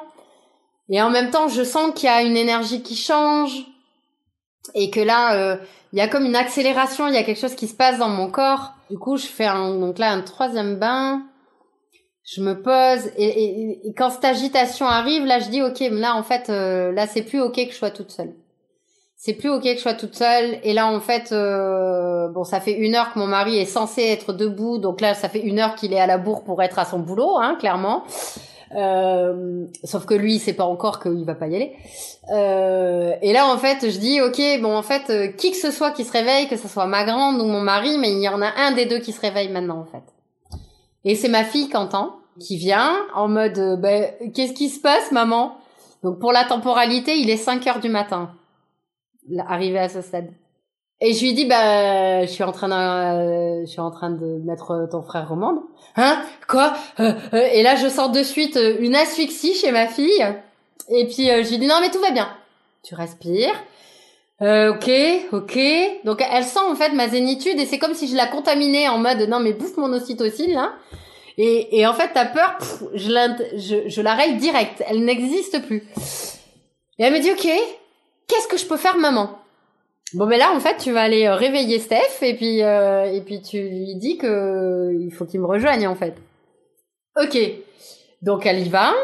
Bon visiblement lui n'a pas du tout compris ce qu'elle lui a partagé, mais il s'est levé en mode mince, je suis en retard et en mode réflexe. Donc il prend ses vêtements, il va dans la salle de bain, il se pose sur le toilette et puis il tourne la tête, il me dit mais qu'est-ce que tu fais là toi? T'es pas dans le lit à dormir? Et je lui dis bah non. Et mais moi très calme, hyper impassible. Moi je suis mort de rire en fait de les voir. Et et il me dit mais euh, mais qu'est-ce que tu mais mais mais mais qu'est-ce que tu fais là? Et je lui dis bah je suis en train de mettre au monde notre fils. Et là, pareil que ma fille. Quoi? Non mais euh, c'est trop tôt, mais euh, mais on n'est pas prêt, mais euh, mais qu'est-ce qui se passe? Mais qu'est-ce qu'on fait? Mais et là je regarde, mais pareil, comme avec ma fille. Alors tu respires. Déjà, tu vas finir ce que tu es en train de faire, quoi quoi que tu fasses sur ton toilette. Après, je t'invite à t'habiller, ça sera plus sympa. Et puis pour toi, parce qu'en fait là, tu vas descendre, tu vas faire comme d'habitude. Tu vas aller prendre ton café, tu vas aller faire tout ce que tu as envie de faire, fumer ta clope, faire ce que tu veux. Tu prends un espace pour toi, mais ce que tu vas rajouter, en fait, c'est que tu vas appeler ton patron et tu vas lui dire qu'en fait, ton congé parental, il commence maintenant. Parce que ta femme est en train d'enfanter. Et tu prends tout le temps qu'il te faut. Par contre, tout ce que je te demande, c'est que quand tu reviens, t'es là. Et j'ai juste posé ça. Il est parti. Il a fait ce qu'il avait à faire. Je sais pas vraiment quel espace-temps il a pris. Moi, j'ai continué mon truc tranquille avec ma fille, parce que là, du coup, ma fille était avec moi. Et quand il est remonté, c'était plus du tout la même énergie qu'il portait, et vraiment, il était là. Et j'ai fait, ok, c'est bon, on est tous là. Bon, il en manquait plus qu'un, il en manquait plus que Edouard, mais à ce moment-là, j'ai senti qu'en fait, ce besoin qui avait, qui s'était exprimé était, était rempli. Et j'ai fait ok, donc donc là eux ils sont un peu perdus en fait de euh, comment ils se placent en fait dans l'espace. Euh, bon là faut savoir que ça fait des heures que la salle de bain est chauffée à fond. Donc en fait moi je suis aux anges, je suis super bien, mais eux en fait ils étouffent. Ils n'arrivent pas à respirer, donc visiblement il n'y a pas beaucoup d'oxygène dans la pièce. Euh, donc en fait je comprends pas trop, mais ils font des allers-retours beaucoup. Et en fait ils, me posent, ils me disent ben non en fait on respire pas. Ok, bon, même ça, c'est votre réalité, c'est pas la mienne. Et en fait, je me laisse pas court-circuiter par ce qui leur arrive. Moi, je reste vraiment dans le truc et j'essaye de leur partager où j'en suis et tout. Et, euh, et là, il y a un moment donné où euh, donc je transmets la nourriture mentale à mon mari. Donc Dixit, l'application. Donc je lui explique le fonctionnement et puis à un moment donné, il me dit. Euh, donc il comprend très vite hein, le truc de de toute façon. Alors je, je lui dis en fait texto le alors c'est simple, tu appuies sur le bouton quand tu vois ma gueule se défaire. Tu rappuies sur le bouton quand tu vois que je respire. Que tu sens que ça se détend. Et je dis après, je sais pas. Et donc il découvre en fait que le après c'est les intensités. Et donc pendant quelques contractions, il me dit c'est quoi l'intensité? Et puis donc là je lui réponds et puis à un moment donné en fait j'ai fait en fait tu sais pas l'intensité on s'en on s'en fout. Là j'arrive au stade en fait on, on s'en tape. Donc t'appuies pour dire ça commence, tu rappuies pour dire ça finit et le reste c'est au taquet au taquet et je m'en fous. Et en fait le fait d'avoir transmis ça à mon mari, moi j'ai j'ai senti à ce moment-là que complètement je me suis abandonnée au processus c'est comme si mon mental à ce moment-là, je l'avais vraiment fini de le débrancher. En le transmettant à mon mari. C'était mon mental, tiens, je te le donne. Et du coup, moi là, je, je plonge, je plonge. Et à un moment donné, donc je commence à, voilà, là les contractions, c'est plus du tout comme au départ. C'est, enfin là, je sens qu'elles sont actives, vraiment. Enfin, ça fait un petit moment qu'elles sont actives, euh, mais je sens que là, on est dans la dernière phase, que le col, il est en train de, il est fini de s'effacer. Je sens que là, je sais pas combien je suis par rapport à la naissance, mais c'est, j'ai pas encore le moment de c'est imminent, mais je sens que je suis plus proche de la fin que du début, clairement. Et à un moment donné, il y a une phase de, c'est comme si tout s'arrêtait. Et là, en fait, je réfléchis pas. Moi, je m'allonge dans la baignoire, en fait, en mode, waouh, je me décontracte. Et en fait, je commence à parler avec mon mari, mais comme si, comme si j'étais pas du tout au milieu d'un, d'un, enfantement, en fait. Il y a ce passage, en fait, où, dans la pièce, je sais qu'il y a mon mari, qu'il y a ma fille. Et en fait, je sais pas qui a mon, mon, mon Élouan. Je sais qu'il est réveillé. Euh, moi, j'ai cru en fait qu'il avait été amené en bas à la télé histoire d'être euh, voilà un peu cadré pour euh, laisser pour que les deux adultes euh, présents gèrent. Et en fait, ben j'ai su après coup qu'en fait c'était pas ça du tout qui s'était passé. Et qu'en fait, Elouan, il est là depuis qu'il est réveillé quasiment. Ils sont descendus, oui. Mais en fait, ils sont très vite remontés et Elouan, en fait, il est là depuis le départ de ce temps-là. Et en fait, il y a un moment donné où dans cet espace de pause, j'entends Elouan. Et le moment où j'entends Elouan, c'est le moment où en fait Raphaël plonge dans le vagin pour passer. Et là, moi, je, mon corps, il s'est redressé en mode euh, instinct. Enfin, j'ai même pas réfléchi en fait. C'est mon corps, c'est c'est redressé. Mon, mon mental à ce moment-là a paniqué en mode oh putain, il appelle son frère. Oh putain, il appelle son frère. Non, mais je suis pas prête. Non, mais phase de désespérance complète. Euh, donc là, mes propos, c'est euh, non, mais en fait, euh, finissez-le tout seul. Moi, je me casse. Euh, c'est vraiment ça que je dis. Hein. C'est non, mais en fait, moi, je suis plus là. Je au revoir. J'ai fini. C'est je veux plus. Au revoir. Et en fait, je sens qu'il y a une part de moi vraiment puissante qui dit non, mais en fait, t'as pas compris. Ça, ça va durer trois secondes. Et en fait, je me mets donc je me redresse euh, pour m'accroupir.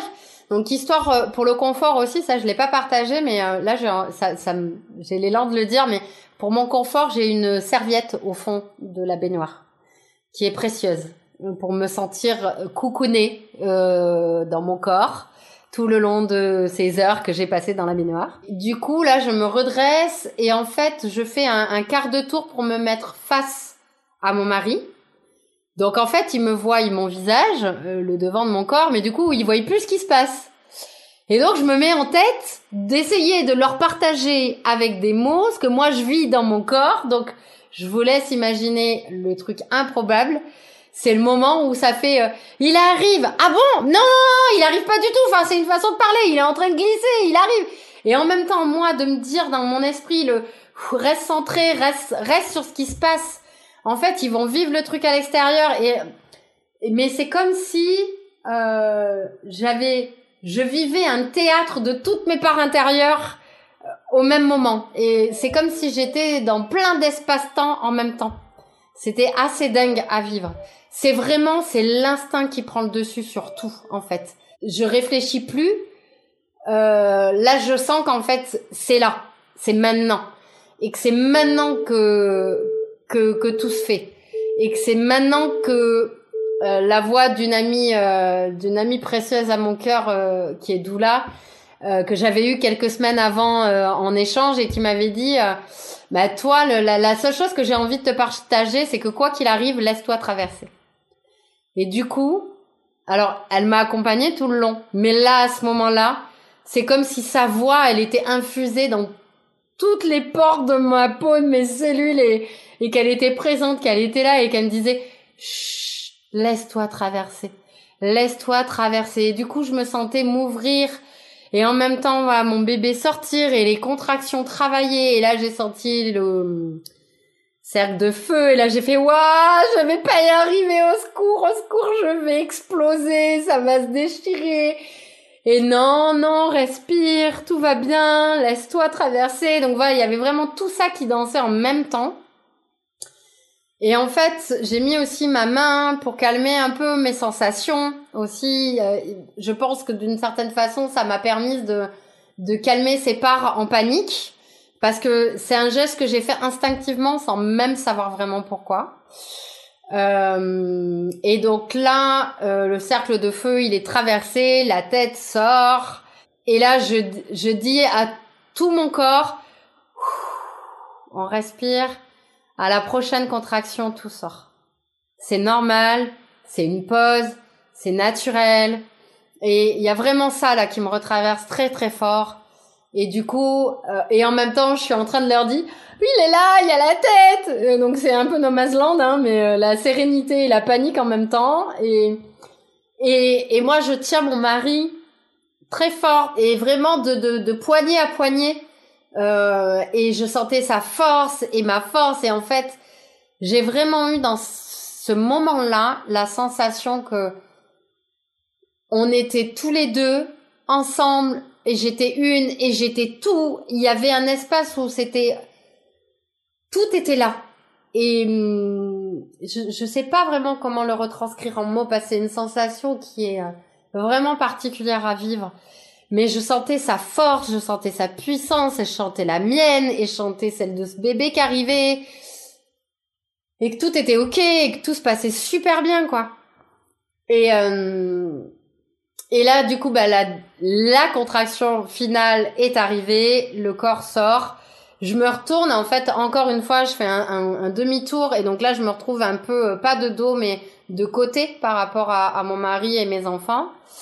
Et, euh, et donc là, je, je prends le petit, et pareil, instinctivement, ma main met la main autour du cou avant de le sortir, et en fait, il avait le cordon, donc je défais le cordon.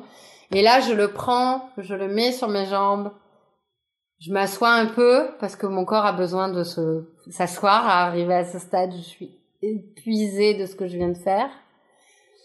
Et et là, on a la capture magique de mon mari qui capture le premier regard de mon bébé sur moi et euh, mais qui est d'un sourire et d'un calme. À aucun moment il pleure. En fait, juste il me regarde. Moi, je le regarde je suis en amour, c'est même plus de l'amour, c'est c'est même au-delà de l'amour, j'ai même pas de mots pour décrire ce moment.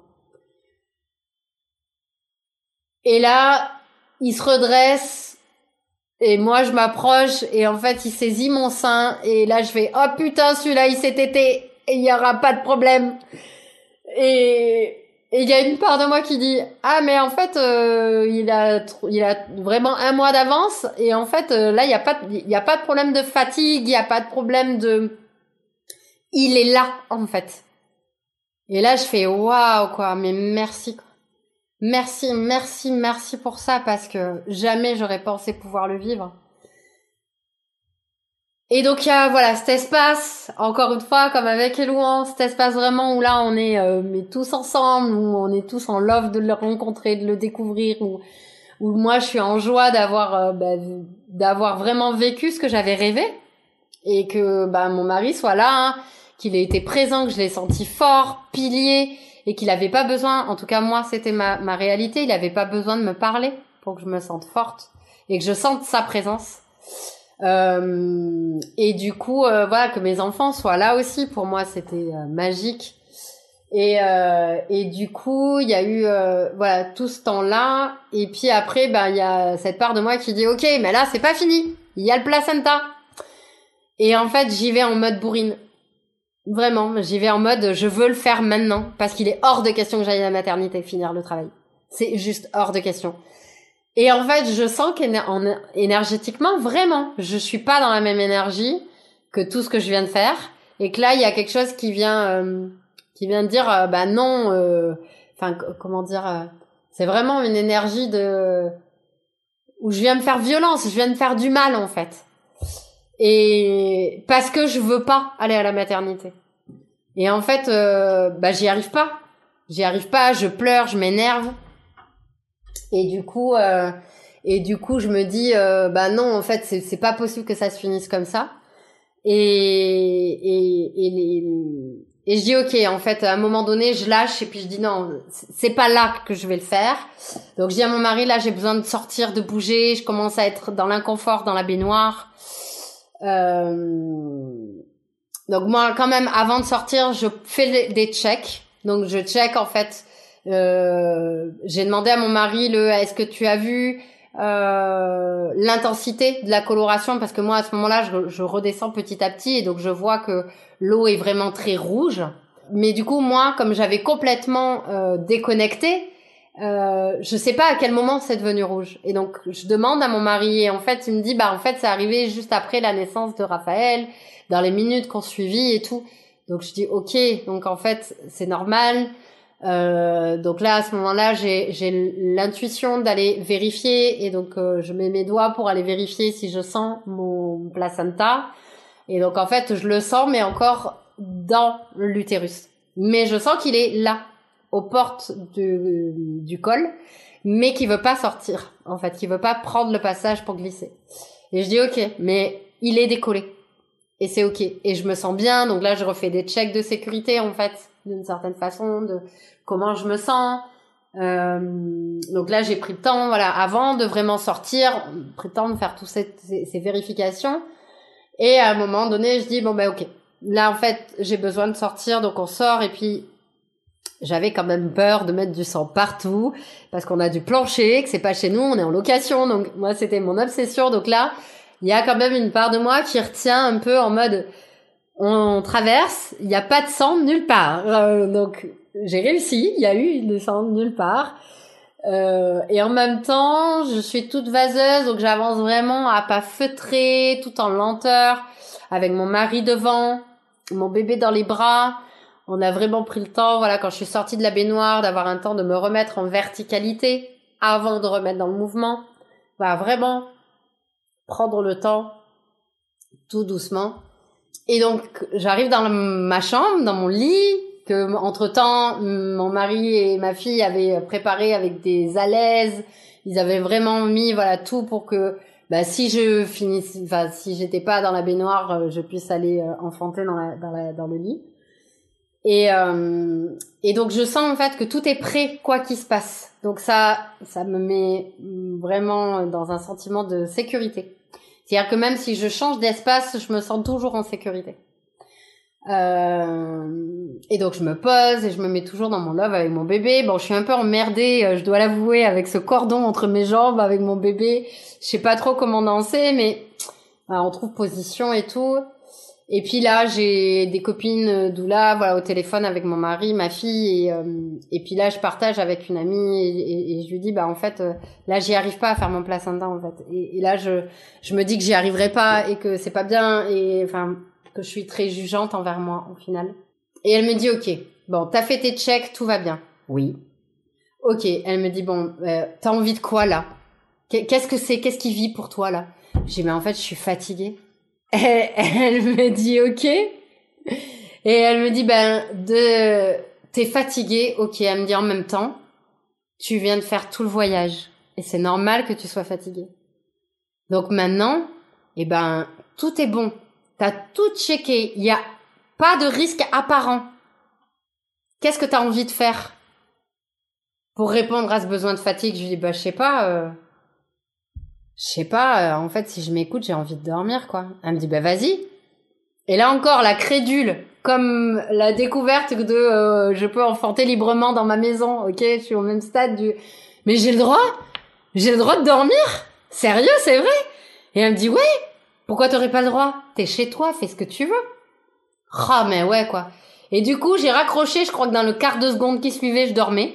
Mais vraiment, ça a été euh, direct. Et j'ai dû dormir une heure à peu près. Euh, et de cette à mon réveil, j'avais très envie, donc là le truc un peu improbable, j'avais très envie de manger des petits Suisses à la fraise. Euh, je venais d'être livrée quelques jours avant dans mon frigo, il y en avait, donc je dis à mon mari, j'ai envie de ça, s'il te plaît. Donc il va me les chercher, mais je suis incapable de manger seule. J'ai vraiment, je suis dans un état de fatigue vraiment important quand même. Et je lui dis en fait là, je je peux pas tenir la cuillère en fait, c'est c'est trop me demander. Et donc il me donne deux cuillères et arrivé à la troisième et, et chaque une des cuillères, mais je découvre un, une extase dans ma bouche, vraiment une sensation d'extase de pouvoir nourrir mon besoin. Et je sens que ça fait des trucs partout dans mon corps et à un endroit que je m'attends absolument pas, celui de mon col de l'utérus. Et à la troisième, on en parle hein, souvent, enfin souvent, enfin quand, on, retravaille notre conscience de l'enfantement, ce lien entre la bouche, la gorge et, et le vagin, l'ouverture, ben voilà, la vulve et tout. Et là, je le vis, en fait. Je vis que le moment où j'ai ces, ces, cuillères en bouche et ce plaisir de ce goût que j'avais envie de sentir et que je le vis, eh ben, ça vient tout lâcher. Et à la troisième, je suis à mon mari, oh là, il y a quelque chose qui se passe. Je peux plus. Et en fait, euh, bah mon col s'ouvre et mon placenta passe le passage. Et je le sens dans mon vagin et là je sens mon corps qui, bah, comme pour l'enfantement, a ce besoin de se redresser. Et à ce moment-là, en fait, mon corps commence à agir et je, je commence à vouloir verbaliser ma, ma volonté à mon mari que ma fille arrive avec toujours pareil la copine de téléphone et qui dit peut-être qu'il serait bon que tu te remettes en latéralité pour pouvoir essayer d'aider la pesanteur à faire son œuvre. Et je lui dis ah c'est trop marrant, c'est ce que j'allais dire et c'est ce que je suis en train de faire. Et donc là explosion explosion de rire dans la pièce. Et du coup je me redresse, je prends le temps encore une fois de trouver ma position vraiment pour me sentir confortable, mettre mon bébé pas trop loin parce que bah il y a ce cordon quand même et que j'ai l'impression qu'en fait il est pas super long. Euh, quelque chose en moi tu vois qui dit quand même euh, c'est quand même bizarre, euh, je m'attendais à ce qu'il y ait plus de longueur quoi. Et donc voilà, on danse tout ça et puis j'essaye de faire sortir le placenta en appuyant sur le cordon et en fait, je sens cet effet ventouse dans mon vagin. Et je dis OK, en fait, là il y a besoin, il y a besoin de plus. Et donc là, je regarde mon mari, je lui dis écoute, j'ai une demande à te faire. Comment c'est pour toi Si je te dis, je bloque euh, le cordon, je le tiens en tension, et toi tu prends le cordon qui est attaché et tu tires. Comment c'est pour toi Il dit, euh, je sais pas, mais ouais, vas-y, on y va. Et donc là, eh ben moi j'attrape et en fait on réfléchit pas, j'attrape, il prend, il fait une deux, deux fois et à la troisième en fait le placenta sort. Donc on avait mis une, une bassine dessous pour le récupérer puisqu'on avait l'intention de faire un bébé lotus. Donc on, on, le placenta tombe dedans et là moi je suis mais effarée de la sensation qui me traverse parce que c'est la première fois malgré mes quatre enfantements que je sors seul ce placenta. C'est la première fois que je sens cette sensation. Et là, je me dis, waouh, mais en fait, c'est quasiment aussi gros qu'un bébé, quoi. La sensation, ça fait quasi pareil. Même si elle est un, peu différente, parce que c'est pas un bébé, mais c'est gros, c'est consistant. Et là, moi, je suis, euh, waouh, surprise. Et là, je le regarde, mais par contre, je suis incapable de le toucher. Et du coup, je regarde ce placenta, et là, euh, et là, il y a tout qui fait, ça y est, je l'ai fait, j'ai fini, j'ai été au bout, j'ai réussi. Et là, je me dépose vraiment, en fait, et là, je reprends mon bébé, et c'est comme s'il y avait une deuxième naissance, en fait. Comme quand il y a eu l'arrivée de Raphaël, où on a pleuré, on était tous bourrés d'ocytocine, bah là, il y a eu la même chose avec le placenta. Et même si on s'était préparé à faire un bébé lotus, on s'est retrouvé en mode euh, qu'est-ce qu'on fait maintenant en fait? C'est comme si on avait oublié. Et on a dit bah c'est pas grave. Euh, le plus important en fait c'est qu'il soit là, donc on l'a mis sur le côté, euh, on l'a couvert un peu et puis on a dit on va avoir les infos qui vont arriver au fur et à mesure. L'important c'est pas ça. Maintenant, bah c'était pour mon mari d'appeler la sage-femme et de faire voilà la suite. Donc la sage-femme est arrivée. Donc là le placenta au final, je l'ai mise au monde cinq heures après Raphaël. Donc euh, effectivement les deux heures max que j'avais eu en maternité, bah c'est pas ce qui était juste pour moi et voilà. Après, bah j'allais dire, on est toutes différentes et euh, et bah il y a celle pour qui le placenta il va suivre à la seconde dans le processus. Et il y a celles qui bah voilà comme moi vont mettre plusieurs heures. Et j'ai même lu euh, et écouté des témoignages où euh, c'était même plus euh, beaucoup plus long que que ce que moi j'ai mis. Et en fait euh, bah c'est ok c'est juste ça fait partie de notre processus personnel qui est à vivre en fait. Et donc euh, la sage-femme arrive, donc Raphaël est né à 6h10, le placenta est né à 6, 7, 8, 9, 10, 11, 11h10. Pile poil, ça nous a fait beaucoup rire. On dit que 5 heures précises entre les deux. Et donc là, après, la sage-femme, elle, elle arrive dans les alentours de 14 heures. Donc moi, j'ai eu le temps de me poser avec mon bébé. Ça fait 25 milliards de fois qu'il est au sein. Le postpartum pour euh, rapide, il est, je l'ai passé en mode mois d'or. Donc j'ai été chouchoutée, j'ai mis quasi une semaine à sortir de ma chambre. Euh, j'avais demandé à mon mari de m'amener le pot, euh, enfin pas un pot mais une grosse baste Donc voilà, quand j'avais des besoins, je le faisais là. Il y a qu'aux toilettes, enfin vraiment pour aller à la selle où je me suis déplacée euh, aux toilettes, mais sinon, euh, j'allais dire euh, les urines, c'était voilà sur place là comme ça. Euh, et j'ai vraiment pris le temps de revenir parce que c'est ce qui m'était nécessaire. Et vraiment pareil, les les personnes, la famille sont pas venues à la maison. moi, ma famille à moi, ils ont rencontré le petit au bout de 15 jours. Euh, et on a été à un repas familial pour présenter le bébé. En fait, bah, c'était un repas familial qui n'était pas fait du tout pour la naissance, hein, mais qui était prévu de longue date.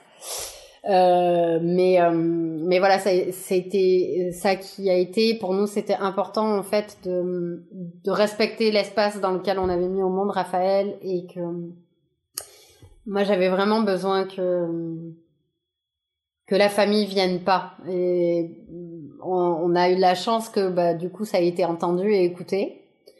Euh, même si euh, on n'a pas été euh, pleinement honnête avec la famille, on a dit jusqu'au bout qu'il y aurait une sage-femme, histoire d'être sûr qu'on soit pas court-circuité dans notre projet. Euh, pour ne pas être confronté à devoir gérer nos peurs et celles des autres. Euh, voilà, on avait déjà assez de taf à traverser nos peurs à nous. Donc euh, voilà, ça aussi pour moi c'est important à mettre en lumière. Et puis euh, j'ai quand même eu le cadeau euh, bah, ce jour-là où j'ai présenté mon fils à ma mère où ma mère m'a dit mais tu sais je savais qu'il y aurait pas de sèche-femme. Et j'ai dit je sais maman que tu savais et je te remercie de pas être venue me court-circuiter et m'embêter dans le processus. Et elle me dit bah oui parce qu'en fait j'ai compris quelque chose, c'est que j'ai compris que tu avais eu besoin de vivre ça pour venir guérir de tous tes autres enfantements. Et pour moi, voilà, c'est une super conclusion à ce témoignage parce que parce que ce jour-là, j'ai vraiment eu la sensation de prendre ma place en tant que femme dans ma lignée de femmes. Au bout de ce quatrième enfantement. Parce que je l'ai choisi libre et autonome. Et, et je suis super heureuse d'avoir d'avoir vécu ça et de pouvoir aujourd'hui voilà le déposer et le partager et euh, et voilà le laisser maintenant euh, cheminer, prendre son envol pour pouvoir euh, aller nourrir d'autres femmes comme moi aussi j'ai été nourrie par d'autres témoignages pour toucher cette certitude que c'est possible et qu'on n'est pas folle d'avoir cette envie-là. Parce que ça aussi c'est vraiment important à dire on n'est pas folle d'avoir envie de mettre nos enfants au monde euh, seuls et d'aller connecter ce qu'on veut connecter. Donc euh, voilà, avec quoi j'ai envie de, de finir euh, mon partage. Et euh, si tu as envie, cette belle photo que ton mari a prise, ouais. je sais pas si tu as envie de la partager, mais ben, en fait, j'ai j'ai cherché ouais pour préparer notre euh, notre euh, notre échange une photo. Et en fait bah il y en a il y en a deux. Et et, et je sais pas si ça sera celle-là que je vais choisir parce qu'effectivement elle est dans les deux. Mais je je suis pas certaine que ça soit celle-là que je partagerai. Ou je la partagerai autrement que la photo complète. Voilà, après je vais aller rencontrer comment je peux adapter potentiellement, je vais voir. Euh, mais après, il y en a une où voilà, c'est dans les, premiers jours où on est sorti, euh, c'est les premiers jours où on prend l'air à ce printemps de l'année dernière et, et où, euh, où, je dépose les yeux sur mon fils euh, qui est en train de téter et, et, euh, et, et, de toutes les photos que j'ai parce que du coup ça voilà ça m'a permis de me replonger parce que bah, j'ai les photos que moi j'ai prises et que je me souviens avoir prises et, et ben, au final j'ai posé la demande à mon mari du tu peux m'envoyer toutes les photos que toi tu as faites. Donc en fait, je viens d'en découvrir plein un an après que j'avais pas vu du tout encore. Donc euh, du coup, c'est euh, c'est beau aussi pour moi. Euh, ça vient vraiment aussi, j'allais dire d'une certaine façon, clôturer cette expérience que je viens de vivre et, et pouvoir ben maintenant, j'allais dire récupérer cet empouvoirment, cet empuissancement que j'ai vécu pour pouvoir aller continuer mon chemin avec et fermer cette porte euh, de ce chemin. Parce que c'est important de fermer les portes pour pouvoir en ouvrir de nouvelles, sinon on est toujours dans des entre-deux et au final on n'avance pas vraiment. C'est euh, vrai. Voilà. J'ai une question quand même à te poser. Euh, Dis-moi. tu parlais de connexion, tout ça. En fait, il y a quelque chose que tu as dit par rapport à hum, quand tu as appris cette dernière grossesse. Ouais. Et tu as dit qu'en fait, tu as questionné, tu as rencontré l'âme de ton bébé. Euh, comment est-ce que tu as fait ça? Euh, en écoutant mon cœur et mon intuition, en fait. Alors après, c'est vrai que pour moi, c'est hum, peut-être plus facile pour d'autres parce que c'est quelque chose que je travaille en conscience depuis plusieurs années. Euh, mais s'il y a bien quelque chose que m'a appris ce travail-là, c'est qu'en fait, euh, et c'est marrant parce que ça fait lien avec ce que je voulais, euh, j'allais dire partager de qu'est-ce que je pourrais dire à une femme qui a ce projet, tu vois, donc c'est c'est marrant. Euh, la phrase que j'ai que j'avais écrite là en, préparant, c'était euh, replonge dans la sagesse de ton corps et de cette femme sage tapie en ton cœur. Parce qu'en fait, tout est en nous. Et, et là, cette, ce questionnement que tu mets au centre là de comment je fais, euh, bah, c'est juste croire que quand je vais poser la question, la réponse que je vais recevoir, elle n'est pas que de mon esprit. Elle vient d'au-delà de moi et que bah ça, je l'entends de mon enfant. Et c'est vrai après que ben voilà, il y a eu d'autres moments de chemin que là j'ai pas développé, mais euh, qui m'ont permis aussi d'aller travailler ça, euh, et en particulier dans mes avortements euh, où j'ai eu aussi la chance de connecter des cadeaux. euh, voilà, mais ça, ça sera un autre témoignage euh, parce que je sais que un jour, enfin voilà, ça fait partie des choses que j'ai vraiment envie de mettre au monde et euh, donc ça fait partie des choses que je serai amenée aussi à témoigner de la beauté de ce que peut être aussi un avortement comme une naissance parce que euh, tout est naissance en fait. La phrase qui m'a accompagnée vraiment pendant tout mon processus, c'est de croire, c'est euh, et pareil encore, j'ai envie de la dire à, aux femmes qui, qui, qui vont écouter euh, ce témoignage. Vraiment, j'ai envie de te dire, euh, crois en toi, tout est déjà là. Tu sais enfanter, ton corps sait s'ouvrir et ton bébé sait naître. Et ça, vraiment, c'est c'est vraiment ce qui m'a accompagnée tout le long. Je sais, mon corps sait et mon bébé sait. Oui, Voilà. Super beau. Merci Mm. beaucoup. Merci à toi précieusement de m'avoir offert cet espace. Mm. Non, C'était euh, vraiment beau. Je suis euh, tellement contente pour toi que, Mm. que tu aies fait tout ce chemin et, et que tu aies eu cette superbe expérience. Ouais, vraiment, vraiment contente pour toi. Et ton expérience avec Angélique aussi, elle m'a. Je suis allée à, à justement l'enterrement de d'un bébé, par- pareil, cinq mois, tu vois, il y a quelques mois, des amis très proches. Donc ça m'a fait vraiment, ça m'a vraiment touchée, tu vois, parce qu'elle nous avait pas vraiment parlé de son expérience. Euh, ça doit être encore trop difficile, je pense. Et je suis contente d'avoir eu ton côté des choses. Mm. Merci pour ça aussi. Avec joie, vraiment. Bah, merci beaucoup Christelle, je suis vraiment contente d'avoir écouté tout ça, c'était super beau. Tu m'as, enfin, je suis un peu émue de tout ton récit. Et j'ai mon fils de, dehors qui qui s'amuse sur le balcon. ça fait du bruit. Désolée. Euh, merci beaucoup euh, Christelle. Merci Et, beaucoup euh, à toi. Je te dis ben, à bientôt et j'ai hâte de voir euh, cette photo, même si c'est pas pour la partager, euh, si tu veux bien me la partager à moi. Oui, avec joie. Merci beaucoup. Merci. Merci Christelle pour ton témoignage et de nous avoir partagé la puissance de ton cheminement vers cet enfantement libre et autonome.